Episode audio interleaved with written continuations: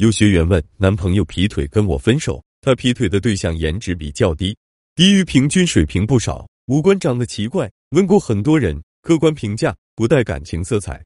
我觉得自己在平均水平之上吧。身边的朋友都觉得颜值是我的优势之一。我想或许是那个女的情商很高，给她提供的性体验也比较高，这两个方面是我的劣势。我想请问，如果情商和性体验足够高，男人就会忽略颜值吗？阿辉老师的回答是：虽然大部分人会高估自己，但是从你的描述和朋友的评价来看，可以确定小三比你颜值低。有时候我们会奇怪，男人不都是喜欢高颜值的美女吗？你说他出轨是个美女吗？我还认了，可偏偏是个不如我的人，我真咽不下这口气。男人都是怎么想的？这你就不懂了吧？听我慢慢道来。我经常听到网上说双标，双标，双标很讨人厌。其实男人选女人也有双重标准：一、长期关系；二、短期关系。在长期关系中，男人会在意颜值，毕竟是自己天天看的朋友知道的对象，总不能带不出手吧？这个就像女生买了件很好看的衣服，那么可以肯定这件衣服会陪伴你很久，你肯定不会只在家穿，一有空就要穿出去多嘚瑟嘚瑟。在短期关系中，反正我只会陪她几天或者几星期。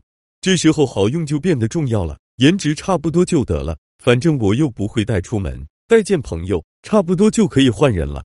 就像超市的试吃品，管你好不好看，反正好吃就行了，大不了多换几种口味吃。这属于浅层次的原因，更深层次的原因是因为成本。如果你现阶段只有一千块，并且家里只能有一双鞋，你会买什么样的鞋？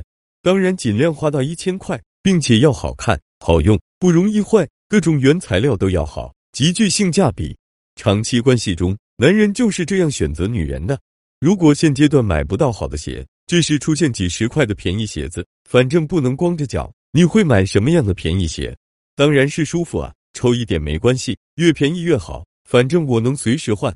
短期关系中，男人就是这样选择女人的。价格就叫获取成本，越便宜获取成本就越低，越贵获取成本就越高。